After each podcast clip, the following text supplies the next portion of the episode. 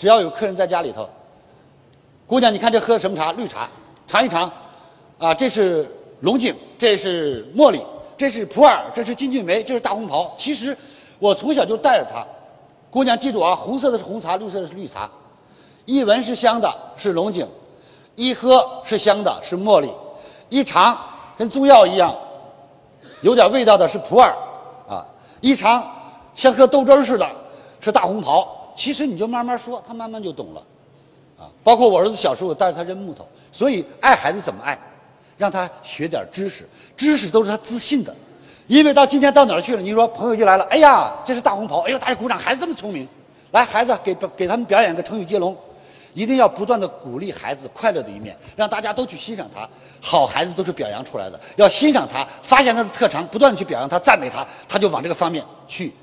一个孩子，你要想毁他，就骂他，个笨蛋白痴，早晚让你心想事成。